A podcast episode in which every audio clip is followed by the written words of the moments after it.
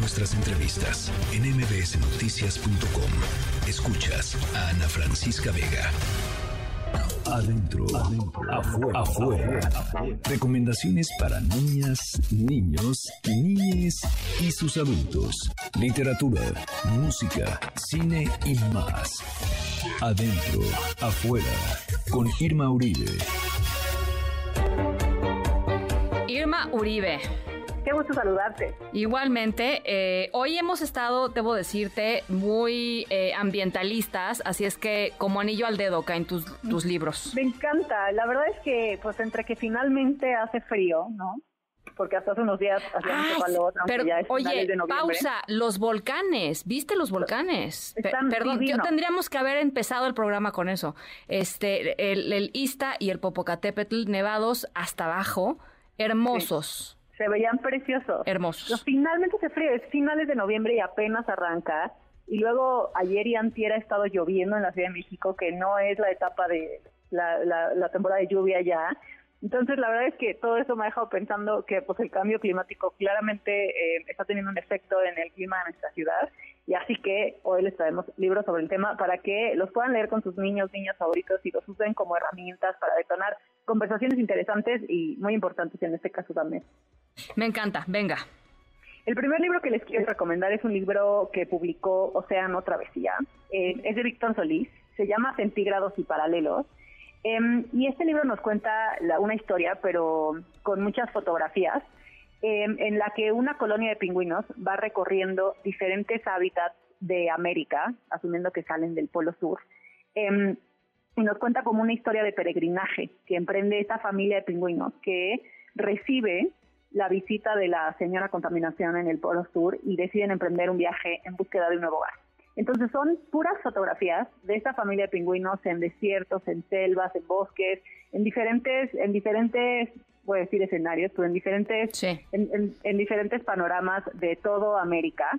Y la verdad es que eso es, es un libro que les digo que es foto y entonces tiene mucho impacto y es una crítica muy fuerte al modo de vida que nos ha llevado a tener la crisis ambi- ambiental que tenemos eh, que tenemos ahora, ¿no? En, en, en la aventura los pingüinos cruzan incluso ciudades em, y pues van buscando en un hábitat en el que puedan sobrevivir eh, en, América, pero parece que ningún lugar se encuentra a salvo de los estragos que ha producido el hombre. Entonces, es un libro que suena muy triste, pero la verdad es que está muy, muy bien logrado. Em, la- las, las fotografías de repente parecen absurdas, y pues así de absurdo es lo que está sucediendo, ¿no? Sobre todo cuando hay algo que podemos hacer, y crean mucho contraste y mucha descontextualización que va a ser muy interesante para ustedes, em, para sus hijos, reflexionar juntos como sobre estas fotos y pensar pues en todo lo que está pasando, cómo estamos afectando eh, los seres humanos al medio ambiente y qué es lo que podemos hacer al respecto. Entonces lo recomiendo muchísimo, es un libro diferente para niños y niñas porque está em, no ilustrado, sino son fotos, em, se llama Centígrados y Paralelos, es de Víctor Solís y es para niños y niñas de todas las edades. Venga, me encanta. El segundo libro que les quiero recomendar es similar, vamos a decir, en la narrativa, porque nos cuenta em, la historia de un viaje épico de un oso polar que es muy valiente y tiene mucha esperanza em, después de descubrir que el Ártico, su casa, está cambiando y no puede más ser su casa, ¿no? Hay mucha agua, hay poco hielo, hay mucho sol y en general hay menos polo y menos ártico. Em, es un libro que me encanta, la verdad es que todos los de Saori me fascinan, así que no, no es excepción.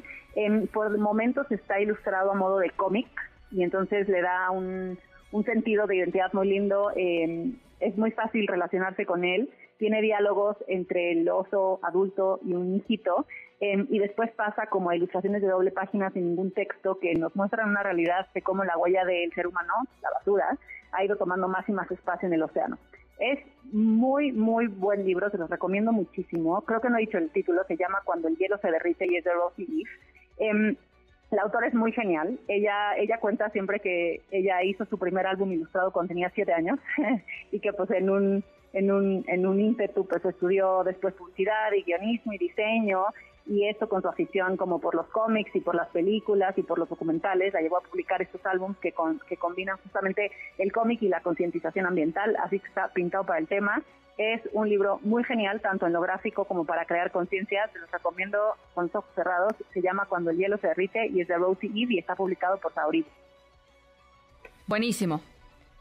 Y tenemos otros dos libros, pero les voy a dejar ahorita solo uno más. Ya saben que mañana lo subimos en adentro afuera en nuestro Instagram para que los puedan consultar, puedan ver la portada, ver cuál se les antoja. Pero el tercer libro que les quiero recomendar antes de que se nos acabe el tiempo es un libro de Neil Layton que se llama Un clima en caos, cómo puedes ayudar.